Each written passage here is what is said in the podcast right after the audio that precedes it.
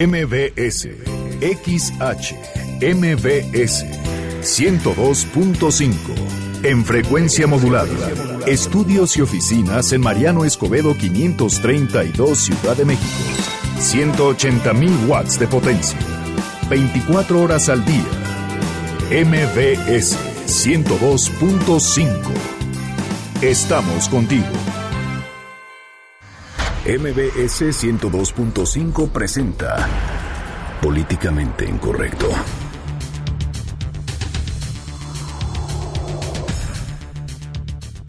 El jefe de gobierno de la Ciudad de México, Miguel Ángel Mancera, rechaza cobrar nuevo impuesto por plusvalía a la hora de vender inmuebles en la capital del país. Mientras tanto, la Asamblea Constituyente aplaza la discusión de la plusvalía para este miércoles. Entrevistaremos a la constituyente Cintia López Castro. Y la Suprema Corte de Justicia de la Nación frena la destitución de Cuauhtémoc Blanco como alcalde de Cuernavaca. Platicaremos con su abogado Cipriano Sotelo al respecto. Y priistas afirman que con publicidad disfrazada, el presidente de Acción Nacional Ricardo Anaya pasó de ser el niño maravilla al señor tramposo.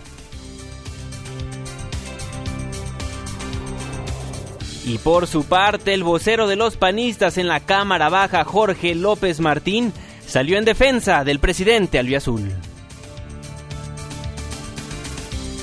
En Twitter con el hashtag políticamente incorrecto y en mi cuenta personal, arroba Juanma Pregunta, estaremos al pendiente de todos sus comentarios. Y en estos momentos lanzamos la pregunta de este día. ¿Usted cree que el Cuau debería ser destituido de su cargo como alcalde de Cuernavaca?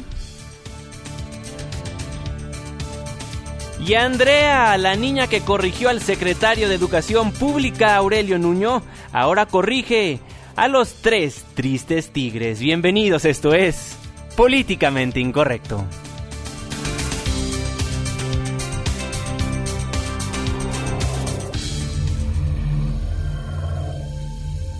Estás a punto de entrar a una zona de polémica y controversia. Una zona de discusiones álgidas y análisis mordaz. Estás entrando al terreno de Políticamente incorrecto. Entra bajo tu propio riesgo.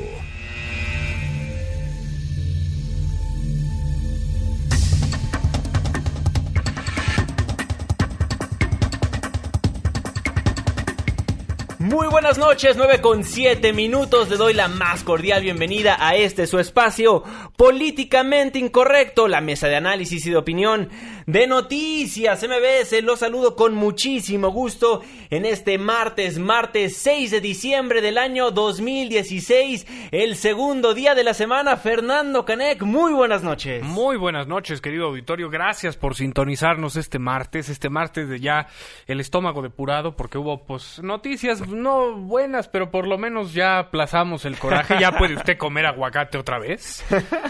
Este, ya con estas novedades de ay, pues, ¿saben qué? Mejor no, ¿eh? La verdad esa no era la intención, no queríamos hacer eso. Me recuerda al comercial este que hacía, creo que el IFE o el de ¿Por qué me rompen mis macetas? ¿Por qué se meten conmigo? Esa es la, la, actitud que creo que tenemos todos los ciudadanos ante este tema de la plusvalía. Precisamente nos acompaña vía telefónica porque se encuentra precisamente en la Asamblea Constituyente viendo este tema nuestro queridísimo amigo Irving Pineda. Irving, muy buenas noches, ¿cómo estás? ¿Cómo están? Muy buenas noches, qué gusto escucharlos, mi querido Juanma, mi querido Fer, qué bueno. ¿Sigues despierto, mano? Sigo despierto, la verdad es que estoy ahora sí que justo en el lugar donde se genera la noticia, ya justo afuera de esta, la Asamblea Constituyente del Palacio de Minería, que es justo donde despachan las comisiones de esta cosa que se llama la Asamblea Constituyente, pero me da muchísimo gusto saludarlo. Yo no he comido, a mí sí se me antoja aunque sea un aguacate o algo, porque llevo muchas horas sin comer. Hace rato, la verdad es que como siempre, un buen gesto, me regalaron un cacho de una pizza y eso fue lo único que he comido, pero hay información importante que tiene que ver con la Asamblea Constituyente. Si quieren, ahorita me arranco, más adelante, como ustedes manden, queridos amigos. No, vámonos de una vez, nada más vámonos poniendo en la misma sintonía a través de nuestras redes sociales, arroba Juanma Pregunta. Arroba Irving Pineda y también échele una llamada a mi querida Isel, que todas las llamadas la recibe así ella súper amable al 5166125. Estamos lejos, pero siempre estamos juntos en la vía telefónica. Y arroba Fernando Canec y también nos puede escribir a nuestra página de Facebook. Estamos como políticamente incorrecto. Yo ya caí en cuenta de que Irving es el RP de Itzel. Sí, Entonces No, no lo sabíamos, pero ya nos quedó claro. Que sí, ¿eh? Y José Ramón Zavala también, ¿eh? Ya, ya por la mañana, por la tarde más bien, estaba escuchando Autos y más y también le dan muchísima promoción. Ya hasta le están buscando novio a Itzel. en, autos y más, otro, mi queridísimo ingeniero. bueno, ahora sí, Irving Pineda, ¿qué está pasando allá en la antigua sede del Senado de la República, donde los constituyentes están platicando, pues ahora sí, de cómo mejorar la Ciudad de México? Bueno, fíjate que desde muy temprana hora, esta que es la Comisión de Desarrollo Sostenible, tenía, eh, pues tenía el listado, tenía eh, tenía ahora sí que el punto a discutir, este punto que ayer platicábamos, ya ven que ayer por la noche, si ustedes no tuvieron la oportunidad de escucharnos, hacemos un ejemplo bien importante y bien interesado. resulta que usted va y compra una casa pues que equivalga a 5 millones de pesos y resulta que en esa zona donde la compró evidentemente hubo desarrollo de plazas comerciales, mejoraron los servicios y por ende ahora esa casa pues vale más o menos así como 15 millones de pesos. Pero ¿qué pasa con eso? Resulta que esa ganancia, cuando usted vende esa casa, 15 millones de pesos, bueno, pues había una intentona o hay una intentona del gobierno capitalino, una propuesta en la Constitución de la Ciudad de México, para que ese dinero, pues se lo queden, se lo quede el gobierno capitalino cuando eh, vaya, cuando suceda esta compra, cuando, cuando esta compra-venta, mejor dicho, cuando se venda, se queda. Esto obviamente pues ocasionó muchísimo ruido en diversos partidos políticos, no en todos, pero sí en la mayoría de los partidos políticos. Los primeros en brincar fueron los priistas, los panistas y hasta el partido Nueva Alianza. También algunos perredistas que son, y eh, que tienen mayormente que ver con esta corriente conocida como los chuchos, estuvieron pues también no de acuerdo con lo que ocurrió. Eso es lo que ocurrió por la mañana en el Palacio de Minería, donde sesiona la Comisión de Desarrollo Sostenible que iba o que se perfilaba que analizaría este punto a esta hora, eh, bueno, pues durante la mañana o durante todo este martes. Bueno, por la tarde el jefe de gobierno capitalino, Miguel Ángel Mancera, él ofreció un mensaje a medios para hablar sobre este tema, porque hay que recordarlo que diversos ciudadanos pues empezaron a juntar firmas vía redes sociales, vía una plataforma de internet para decirle al jefe de gobierno, oiga, don Miguel Ángel Mancera, pues no manche con estas propuestas porque la neta, pues esto no está nada bien y si esta, si esta es la propuesta de constitución de la Ciudad de México, pues él me dio un abuso, ¿no? Bueno, él ofreció un mensaje a medios donde rechazó, ojo, donde rechazó que se quiera cobrar un impuesto cuando un impuesto por la plusvalía, es decir, cuando, la ganancia que uno tiene por tener una casa que rechazó que se vaya a cobrar. Vamos a escuchar rápidamente a Miguel Ángel Mancera. Jamás ha existido la intención por parte del grupo redactor de este proyecto de crear un nuevo impuesto o de cobrar un nuevo impuesto a los habitantes de la Ciudad de México. No es crear nuevos impuestos, es simplemente que las modificaciones en el uso del suelo que permiten usos mucho más intensivos tienen costos, tienen impactos sobre la infraestructura de la ciudad y alguien tiene que pagar por esos impactos. No va a ser el que vende una, una propiedad. Bueno, es la voz, la primera voz que escuchamos fue la de Miguel Ángel Mancera y ahorita les cuento por qué estamos escuchando al asambleísta René Cervera. Bueno, Miguel Ángel Mancera ofreció este mensaje de medios poco después de las 16 horas y después de ahí este documento salió en este mensaje a medios con el presidente de la Asamblea Constituyente, que es Alejandro Encinas, que antes era perredista y ahora ya no es perredista, y también con la senadora Dolores Padierna y Julio César Moreno. Ellos salieron a esta a este mensaje a medios, conferencia obviamente no hubo, o sea, uno no le pueda preguntar, oiga, señor Mancera, ¿qué opina? No, no hubo preguntas, pero ahí Miguel Ángel Mancera también dijo que había enviado un documento a la Asamblea Constituyente, un documento en el cual le piden que los asambleístas no con este punto no violen las leyes federales, y es decir, pues le está pidiendo que no violen las leyes federales porque evidentemente si cobran un impuesto a la plusvalía, pues estarían violando, como lo decían ayer varios diputados y hoy por la mañana varios constitucionalistas, estaría violando pues hasta la Constitución Federal y las leyes generales que tienen que ver con este tema. Un ejemplo de esto es la ley de asentamientos humanos.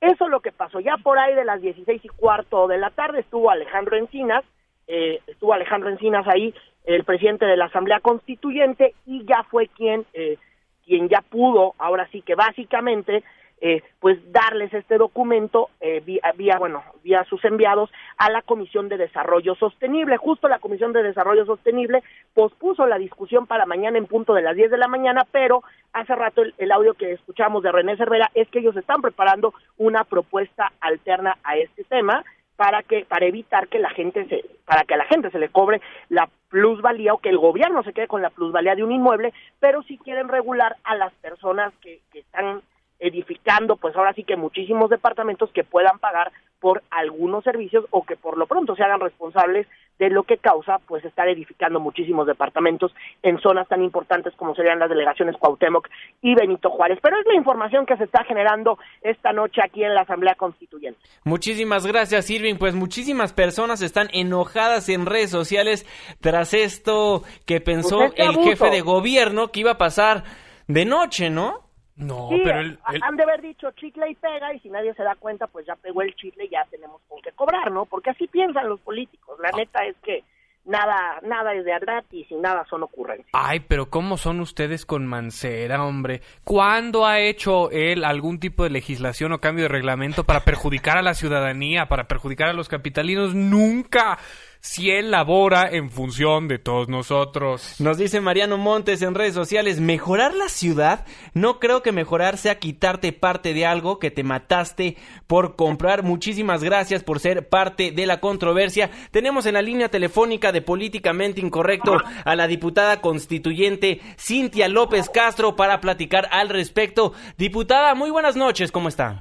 Querido Juan Manuel, es un gusto saludarte. Muchas gracias. Muchísimas gracias, diputada. Bueno, ¿qué es lo que está pasando en la Asamblea Constituyente? Ya nos contaba Irving Pineda, quien se encuentra en la antigua sede del Senado con todos ustedes, que se va a posponer la discusión de esta plusvalía, la muy controversial, hasta el día de mañana. ¿Por qué esta decisión?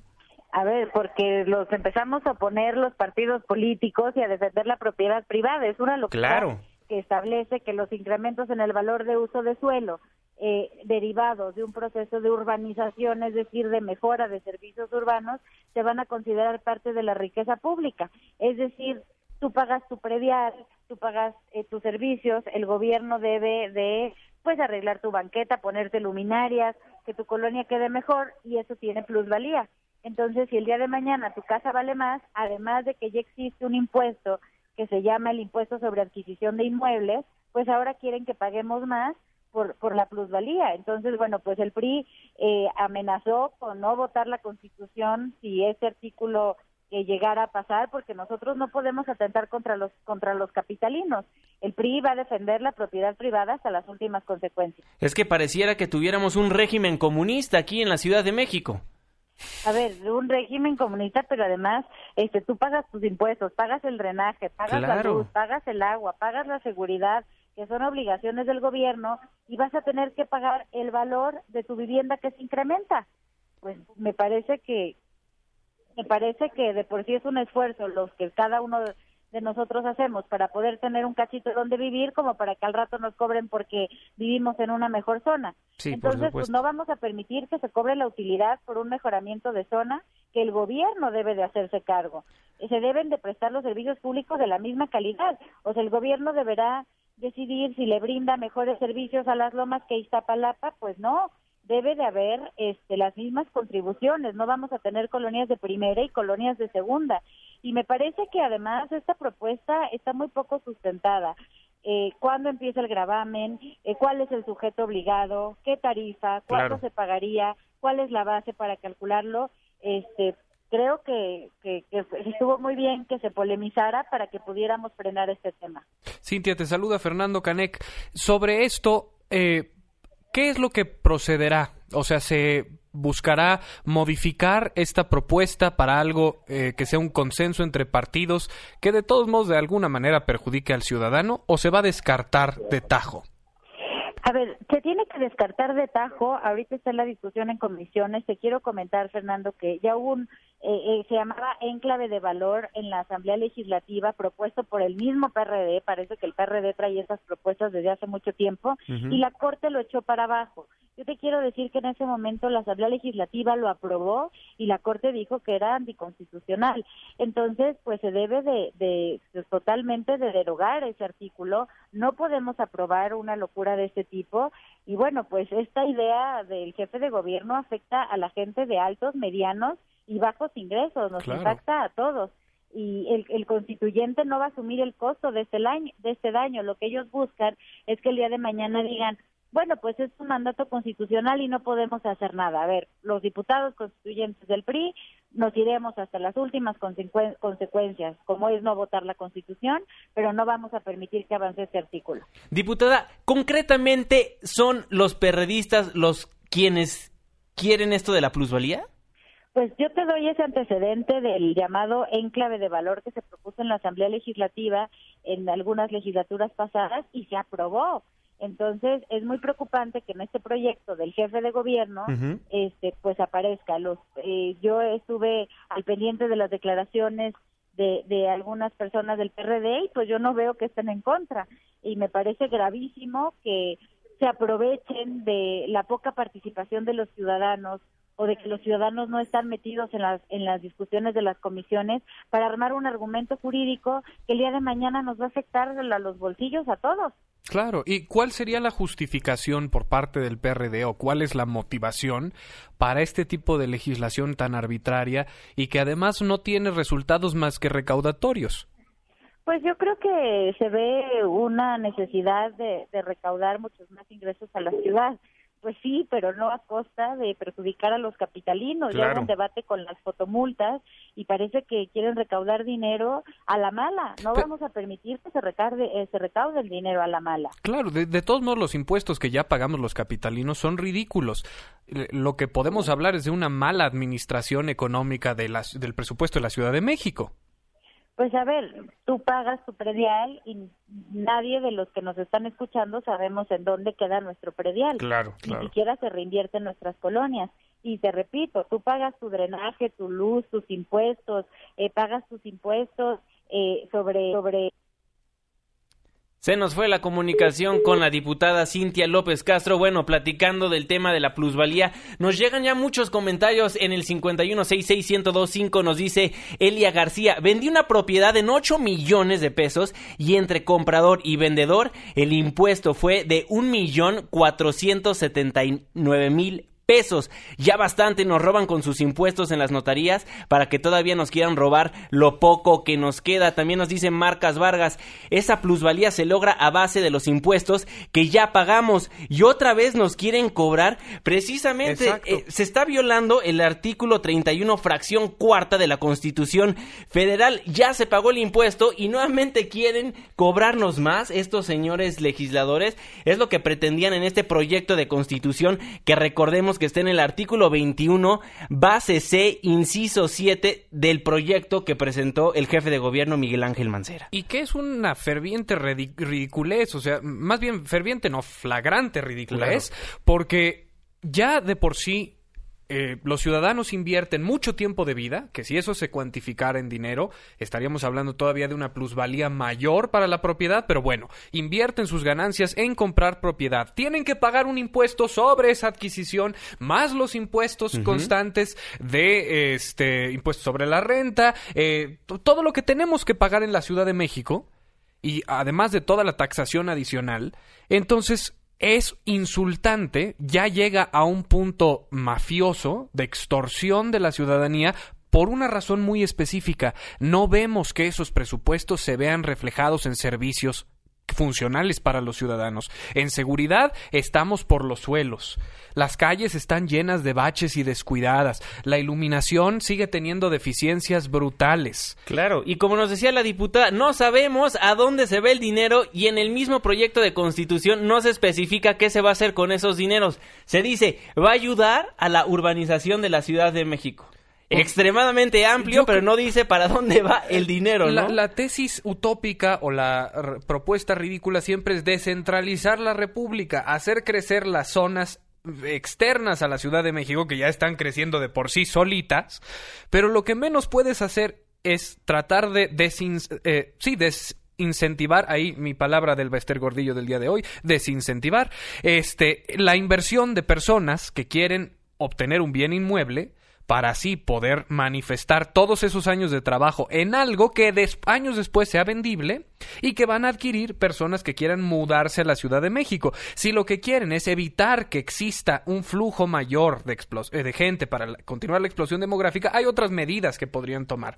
Esta me parece arbitraria, ridícula e injusta. Claro, y, es- y agregar, ¿no? Hoy en día cuando se vende un inmueble y hubo ganancia, pues se paga ISR y todavía quieren agregar otro impuesto estas personas. Ya estaremos muy al pendiente de lo que vaya a pasar el día de mañana en la Asamblea Constituyente en cuanto a este tema que explotó el día de hoy. Nosotros lo tocamos la noche de ayer y sabíamos que iba a detonar este caso en cualquier segundo. Le preguntamos el día de ayer, ¿es justo que el gobierno se quede con el dinero que representa la plusvalía de una casa? El 7% nos respondió que sí y el 93% nos respondió que no. Muchísimas gracias por ser parte de la controversia. Nos vamos un corte comercial y al regresar le platicamos de lo que pasó con Cuauhtémoc Blanco este día.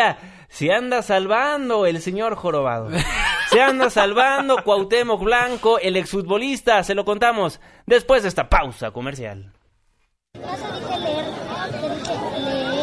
Nos ponemos a leer para culturizarnos, o sea, disque, y regresamos a Políticamente Incorrecto. ¿Seguro van a leer, sí o no? ¿Ustedes van a leer? Muy bien, adiós. ¿Ustedes van a leer? La junta, la junta. Ya casi llego. Ya no llegué. ¡Espere! ¡Por favor! Aquí, aquí está mi boleto. Lo siento, joven. Ya no puede pasar. ¡No! Hola, amiguis. Hola, Tere. Ya nos tenemos que ir. Nos vemos. Bueno, tomaré mi café sola. No te quedes fuera. Si tu INE no tiene un 18 en los recuadros de atrás, ya no es vigente y tienes que renovarla. Si no tiene números, checa su vigencia en la parte de enfrente. Ahora que renové mi INE, soy parte de las decisiones del país. Instituto Nacional Electoral, INE. Soy Jacinto y llevo más de 30 años de chofer.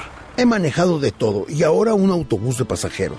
Una vez allá por Cumbres de Acutzingo había tanta neblina que me congelé del miedo y casi tengo un accidente. Ahora las carreteras ya son otra cosa. Están mucho más amplias y mejor señalizadas.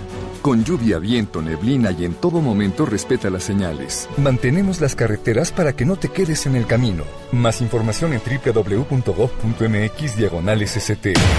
Decir la verdad y comunicarla al mundo no es tarea fácil.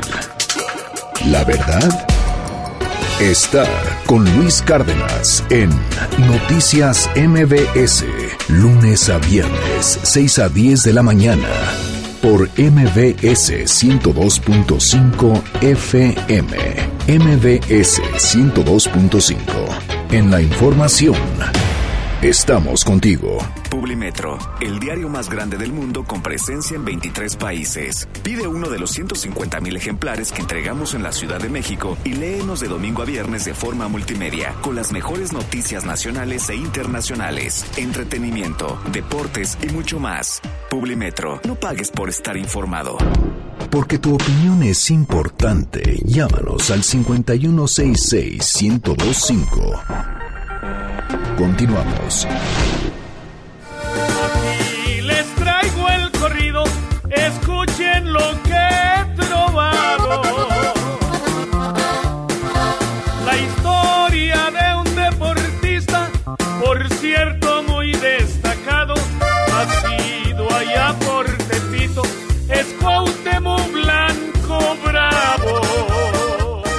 Corrido de Cuauhtémoc Blanco aquí en Políticamente Incorrecto. ¿Y por qué se lo ponemos? Y es que fíjese que... Yo creí que era de los 15 años de Rubí. oye, ¿no? Oigan, nuevamente trending topic los 15 años de Rubí. Vaya paréntesis que vamos a hacer aquí en Políticamente Incorrecto.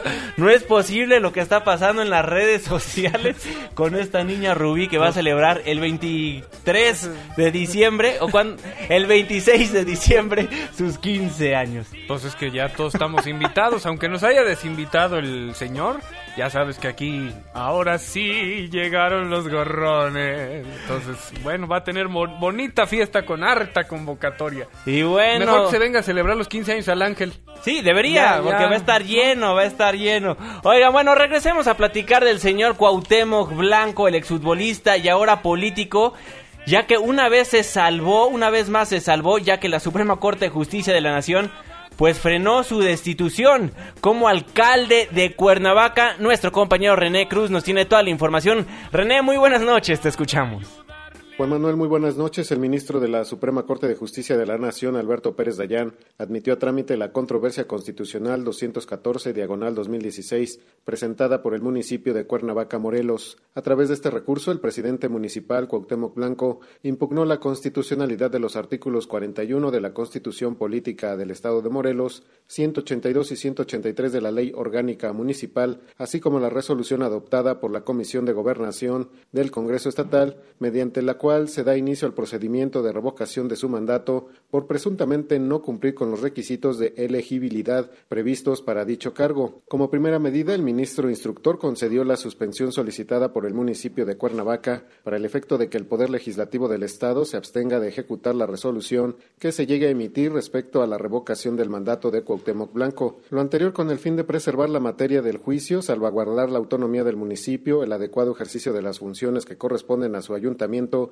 y evitar que se le cause un daño irreparable sin que ello implique en modo alguno prorrogar el mandato de su presidente municipal. La Corte aclaró que la suspensión otorgada no impide que el Congreso del Estado pueda sustanciar el procedimiento de revocación hasta su conclusión, ya que dicha suspensión únicamente tiene el efecto de que el órgano legislativo se abstenga de ejecutar lo que se llegue a resolver. Juan Manuel, el reporte que tenemos, muy buenas noches. Muy buenas noches, René, muchísimas gracias por la información. Y bueno, ¿quién mejor para que nos explique lo que pasó hoy por la tarde que el abogado del Cuau, Cipriano Sotelo? Abogado, muy buenas noches, ¿cómo está? ¿Cómo estás, Juan Manuel? Qué gusto saludarte a tus órdenes. Bueno, muchísimas gracias por tomarnos la comunicación. La Suprema Corte pues ya frenó la destitución de Cuauhtémoc Blanco. ¿Por qué no nos explica ahora sí que para que el auditorio entienda qué fue lo que pasó?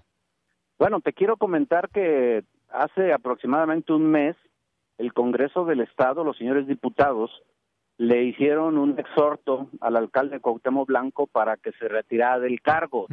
Bajo percepciones personales, es una simple invitación, el alcalde la ignoró como debía hacer.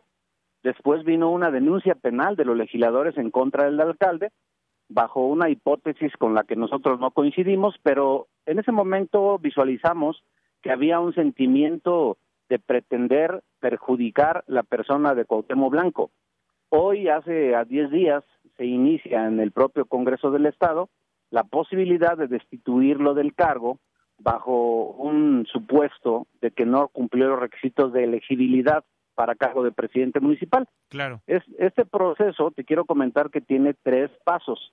El primero es que se le dé el visto bueno por parte de la mitad de los diputados más uno. Aquí en Morelos son 30 diputados, lo firman 17. El segundo filtro, que es la Comisión de Gobernación y Gran Jurado, el día de ayer por la noche empiezan a sesionar y determinan procedente esta destitución. Le notifican hoy al alcalde a las 2 de la tarde que debe presentarse a las 4 de la tarde a defender sus derechos, o sea, dos horas, evidentemente nosotros estamos haciendo las actividades normales, pero como nosotros ya solíamos más o menos visualizar lo que venía a la postre, te quiero comentar que el jueves pasado comparecimos a la Suprema Corte de Justicia de la Nación a solicitar una suspensión de ese procedimiento donde le argumentamos a los señores ministros que había ilegalidad porque los diputados de Morelos son incompetentes para analizar probables requisitos de ilegibilidad de un candidato. Eso le corresponde al Tribunal Electoral. Correcto. así lo hicimos del conocimiento de los señores ministros, acogieron nuestra petición, coincidieron con nosotros y el día de hoy se les notifica a los legisladores que deben suspender ese procedimiento. Ya hay una controversia interpuesta por el alcalde y bueno, pues vamos a ver qué es lo que dice la Corte en definitiva. Por lo pronto, queremos aprovechar tan importante espacio para efecto de comunicarle a la sociedad de Cuernavaca, de Morelos y del país que, bueno, el alcalde sigue firme para el cargo precisamente que fue electo por la ciudadanía. Abogado, también preguntarle qué es lo que va a suceder en los próximos días. Ya nos comentaba, ¿tenemos que esperar una decisión definitiva de la Suprema Corte? Sí, es correcto. Ah, eh, la controversia que se propuso el día jueves pasado eh, eh, consiste en lo siguiente. Mira, cuando hay diferencias legales entre autoridades por la aplicación de una ley que nosotros consideramos que es inconstitucional, en ese momento te nace el derecho para acudir a la Corte como refere y decirle al árbitro, señor árbitro, consideramos que el Congreso no tiene facultades porque la Constitución Nacional establece cuáles son las causas por las que se puede revocar el mandato a un alcalde. De tal manera que nosotros comparecimos a la Corte, analizamos cuáles eran eh, las violaciones a la propia Constitución y te quiero comentar de manera breve que el artículo 99 de la Constitución Nacional le da la atribución al Poder Judicial Electoral para conocer de inconformidades por requisitos de ilegibilidad de un candidato a un cargo de elección popular. Y como segunda hipótesis, el artículo 115 constitucional, fracción primera, párrafo tercero, sí le otorga la posibilidad a los diputados de los estados el poder destituir a un alcalde por causa grave. En este caso concreto, el argumento que ellos utilizaron no es una causa grave, sino que más bien es una facultad exclusiva del poder electoral, poder judicial en, el ámbito electoral. Así, así lo hicimos del conocimiento. Hasta ahorita hay una suspensión, pero el procedimiento continúa. Los señores diputados podrán acudir a la corte, hacer sus argumentos, nosotros hacer lo propio y se va a venir un pleito jurídico que la Corte va a tener que resolver en definitiva. Este tipo de, juicios suele ser prolongados porque hay muchas controversias, pero a lo que nosotros, eh, pues desde luego, nos ocupa el día de hoy es que logramos esta suspensión que permitiría seguir trabajando en favor de la sociedad de Cuernavaca. Claro, y muy probablemente, como usted dice, ya cuando la Corte resuelva definitivamente, probablemente ya Cuauhtémoc Blanco ni sea el alcalde de Cuernavaca. Podría ser una hipótesis. Fíjate que podría ser una hipótesis. Recordemos que Cuauhtémoc Blanco tiene un año en el cargo casi ya cumplido. Claro. Le faltarían dos. Y bueno, las controversias a veces suelen tardarse más de ese tiempo. No sabemos cuánto se vayan a tardar en este caso concreto, pero en otros litigios de controversia sí se han resuelto a los dos o tres años incluso. Habría que ser muy respetuosos de los tiempos de la Corte, pero visualizamos que tenemos material jurídico como para seguir haciendo la invocación del derecho a favor del alcalde. Estamos platicando con Cipriano Sotelo, el abogado del alcalde Cuauhtémoc Blanco. Finalmente, licenciado, preguntarle cómo está Cuauhtémoc Blanco después de esta noticia. Fíjate que han sido momentos tensos. El presidente, como cualquier ser humano, desde luego le preocupan este y otros temas.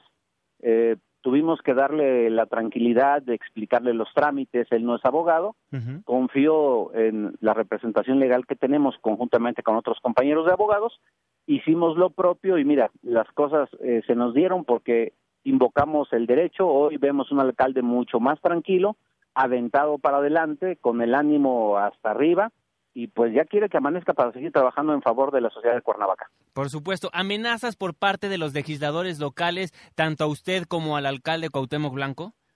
Eh, no, no, no, hasta este momento no ha habido ninguna.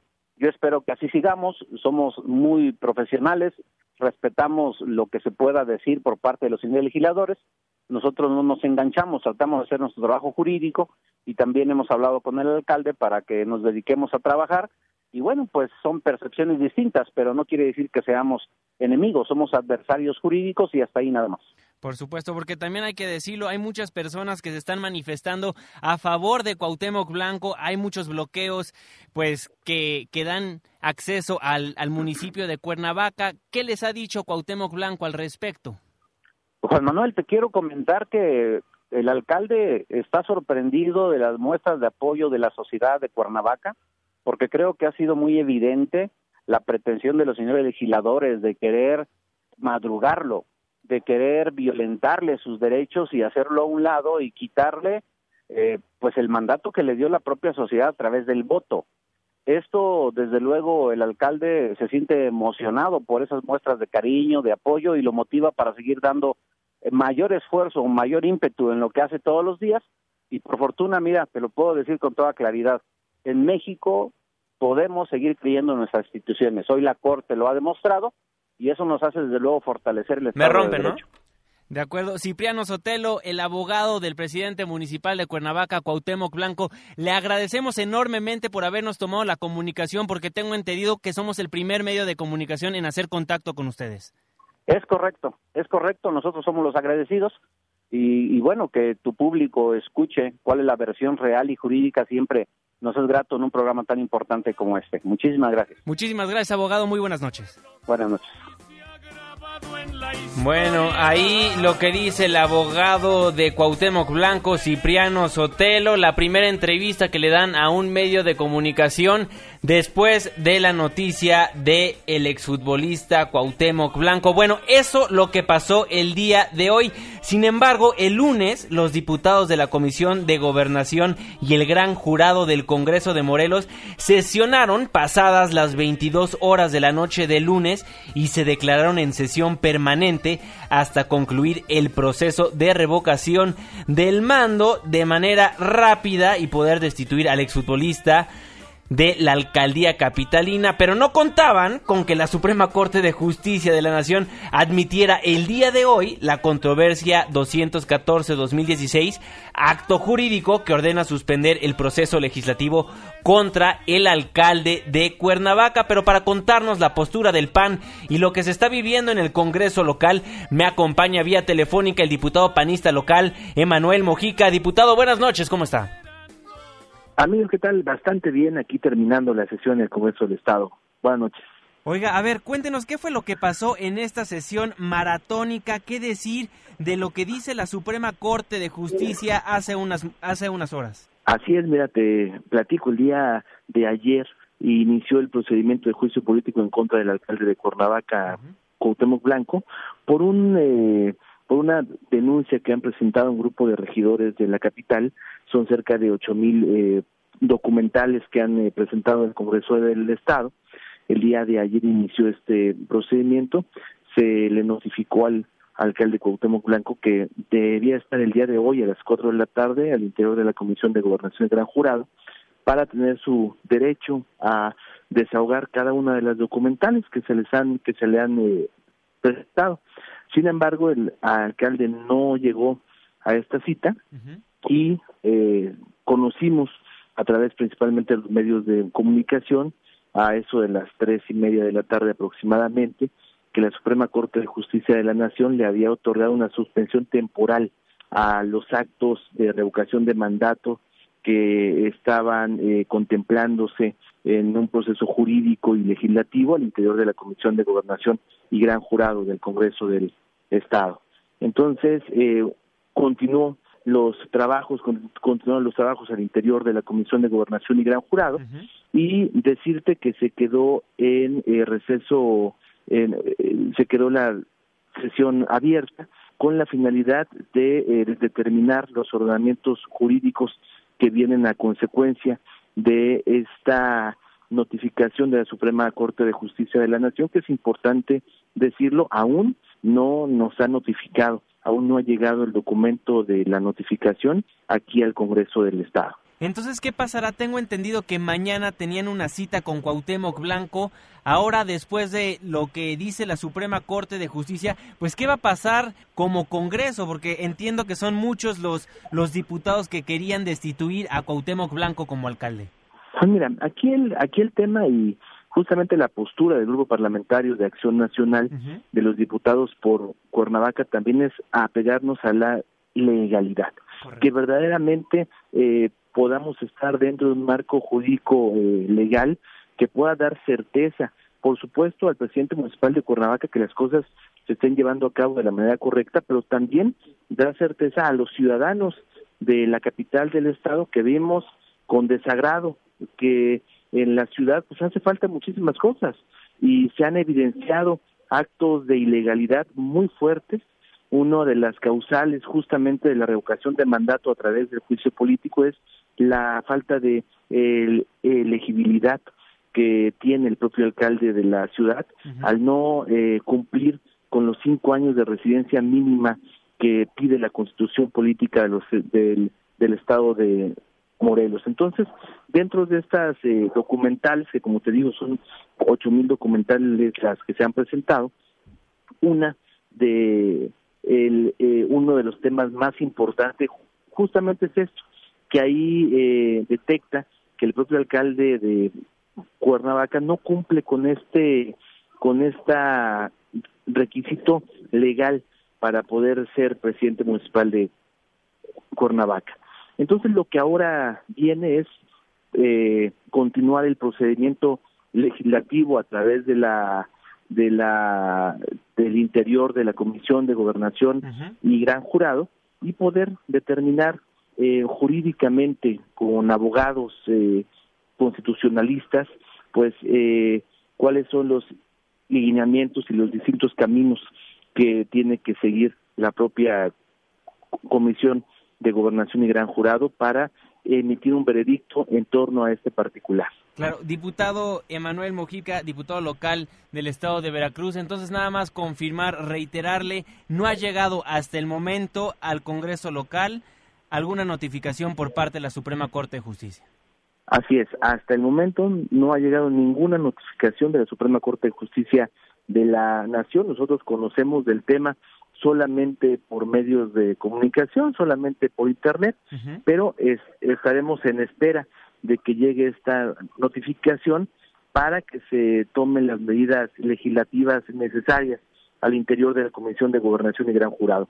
Decirte también que como parte integrante del Grupo Parlamentario de Acción Nacional, nosotros vamos a estar eh, apegados a la legalidad, eh, porque hoy es importante decir socialmente hay dos bandos.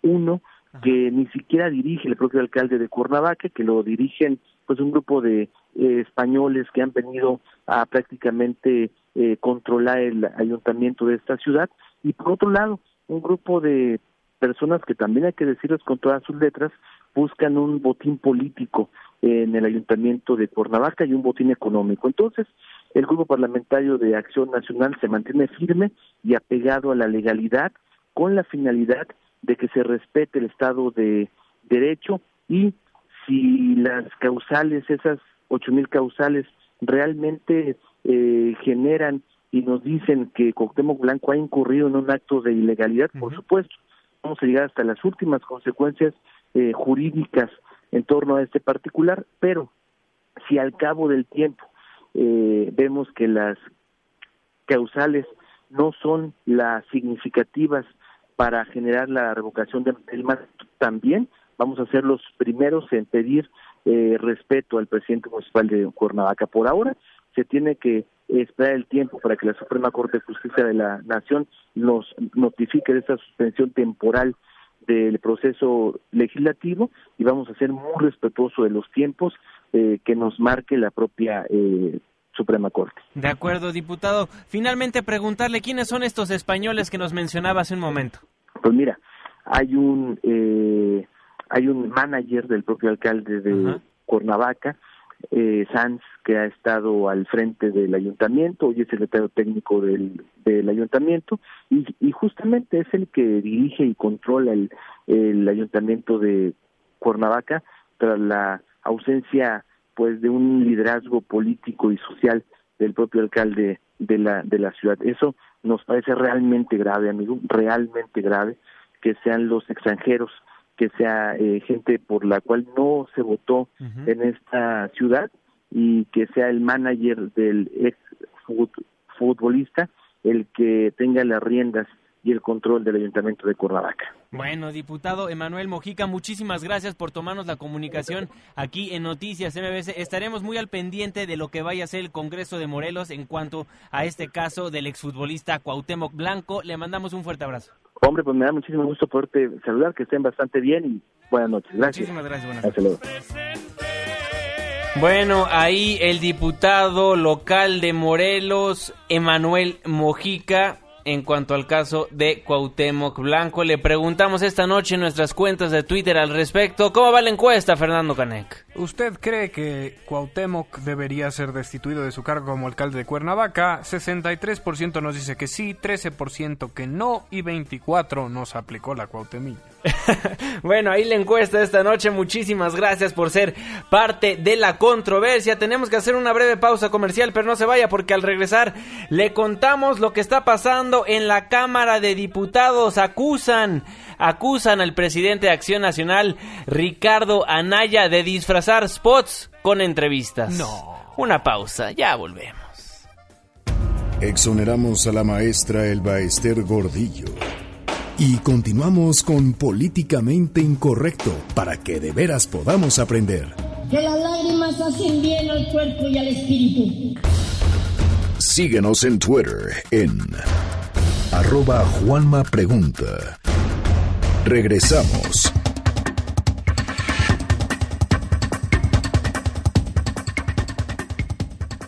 Estamos de vuelta en Políticamente Incorrecto a través del 102.5 de su frecuencia modulada. Muchísimas gracias por ser parte de la controversia en nuestras cuentas de Twitter, arroba Juanma Pregunta. Arroba Irving Pineda, que está en ausencia, y En Facebook estamos como Políticamente Incorrecto, 5166-1025. Bueno, se lo adelantábamos, el PRI denuncia irregularidades en los nuevos spots de Anaya. Lo llaman señor tramposo. Angélica Melín tiene más información. Adelante, Angélica, buenas noches.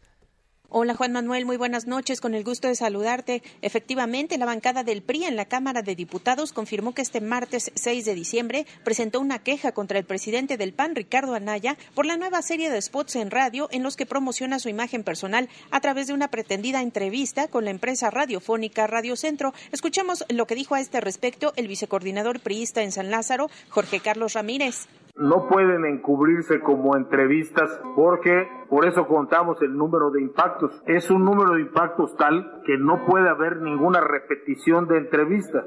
Se ha segmentado, se han escogido los párrafos concretos, en todos ellos se hace alusión a la propaganda personalizada, es decir, a la autopromoción que el presidente del PAN hace. El diputado Ramírez Marín agregó que la petición expresa al INE es que suspenda de inmediato los promocionales referidos que se han repetido en la radio hasta 100 veces desde el pasado sábado hasta este martes. También pidieron que se investigue si el PAN pagó por esa publicidad o se trata de una donación y que se apliquen las sanciones correspondientes. Escuchemos al diputado Ramírez Marín. Quisiéramos conocer cuáles son las condiciones de contratación con respecto a la posibilidad de que Anaya esté en los spots una y otra y otra vez. Todo parece indicar que el chico maravilla decidió convertirse en el señor tramposo. No hay publicidad genérica, no hay alusión al partido político, es evidentemente una campaña estrictamente personal. Juan Manuel, la información. Gracias por la información, Angélica Melín. Y bueno, por su parte, la fracción parlamentaria del PAN en la Cámara Baja, pues ya salió a defender a su presidente nacional. Es por eso que tenemos en la línea telefónica de Políticamente Incorrecto al vocero panista en San Lázaro, Jorge López Marín. Diputado vocero, muy buenas noches, ¿cómo está? Buenas noches, muchas gracias por la oportunidad. No, muchísimas gracias por aceptarnos la entrevista. Pues vocero, ¿qué decir después de que el PRI pues está lanzando pues ahora sí que consignas contra el presidente nacional del PAN dicen que están disfrazando spots. Lo que vemos es que el PRI está preocupado, que en razón del desprestigio que ha tenido y de las malas calificaciones que han sido consignadas en las más recientes encuestas de diversos medios de comunicación, pues están tratando, yo te diría, infructuosamente de golpear al presidente de nuestro partido, un actor político que ha venido emergiendo, que se ha distinguido por su elocuencia, por su buena comunicación, por plasmarle a los mexicanos cuáles son las alternativas de solución a sus problemas y en este sentido pues es evidente que el miedo del PRI se desnuda y que el miedo del PRI está patente con estas declaraciones que carecen de total y absoluto fundamento. Vocero, le voy a hacer la pregunta un poquito más directa. ¿Son spots o fue una entrevista o fue una entrevista pactada? No, yo te diría, y tú lo sabes muy bien como comunicador que eres, que cuando hay un actor político que, eh, que atrae, cuando hay un actor político que tiene temas, cuando hay un actor político que sabe debatir y presentar propuestas, pues es evidente que los medios de comunicación lo busquen. Y este, esto, esto es lo que está ocurriendo en términos reales. Ricardo Anaya está despertando un gran interés.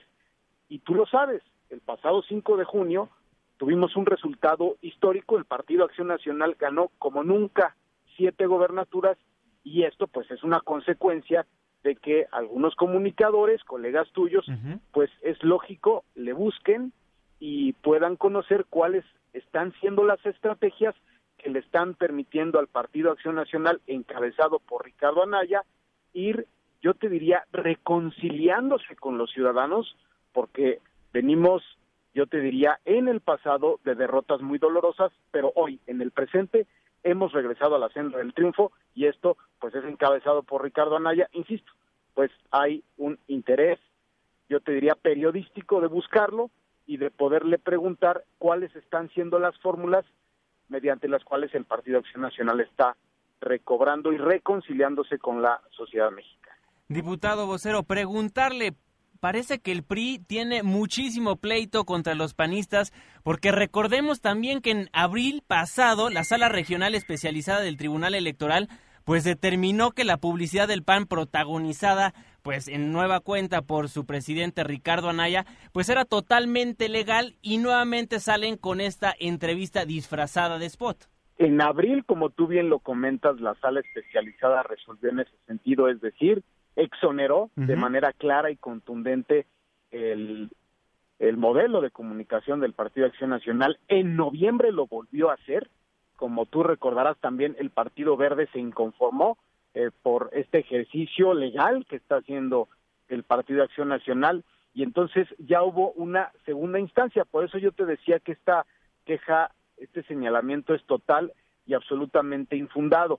No es porque lo diga hoy el vocero de la bancada del PAN en San Lázaro, es porque la máxima autoridad judicial en materia electoral se ha pronunciado, ha revisado escrupulosamente eh, pues todas las cuestiones que tienen que ver con cada una de las comunicaciones que se llevan a cabo y en este sentido lo que sí hay que dejar en claro, lo que a nosotros nos gustaría dejar en claro es que el PRI está dando palos de ciego, el PRI está cayendo en una desesperación absoluta. Vocero Jorge López, diputado, muchísimas gracias por habernos tomado la comunicación aquí en Noticias MBS, los micrófonos siempre abiertos. Muchísimas gracias por el espacio y estaremos siempre a tus órdenes para hablar de los temas que son del interés de todos. Diputado, muchísimas gracias, muy buenas noches.